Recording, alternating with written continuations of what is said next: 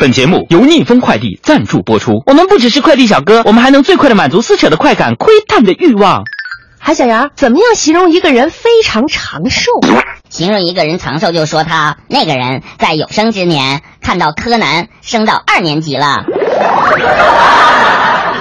老师很遗憾，居然找不到让你出去的理由。同学们，请问蜻蜓与蚊子有什么区别呢？老师，我说，老师，蚊子喝血，蜻蜓点水，它们的区别就是一个吃荤，一个吃素。海小杨，我是让你们比较一下蜻蜓和蚊子的外形啊。蚊子有黑色的翅膀，蜻蜓的翅膀薄如蝉翼，它们俩一个穿黑丝，一个穿透视装。好的，谢谢你的回答，你可以出去了。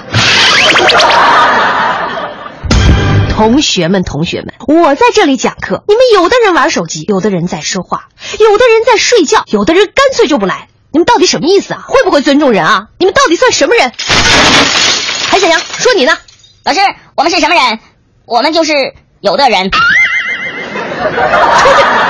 啊！哪个同学呢？用会有造个句儿呢？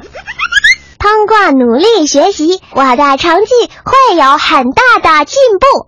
嗯，回答的非常好。哎，小杨，你来。会有造句。我在开会，有事儿明天再说。你现在就出去。海小杨，你回答一下“屡试不爽”的意思。屡试不爽就是每次考试我都很不爽。你可以出去了。接下来呢，要请同学们用“一往情深”造句。老师，我来。一往情深，今天一往情深开业，全天免费，快去抢机子去！抢什么抢？站出去！各位哥哥姐姐、叔叔阿姨，我先出去了。如果你们想我的话，就加我的微信号“给力海洋”的汉语拼音“给力海洋”，和我聊天吧。走喽。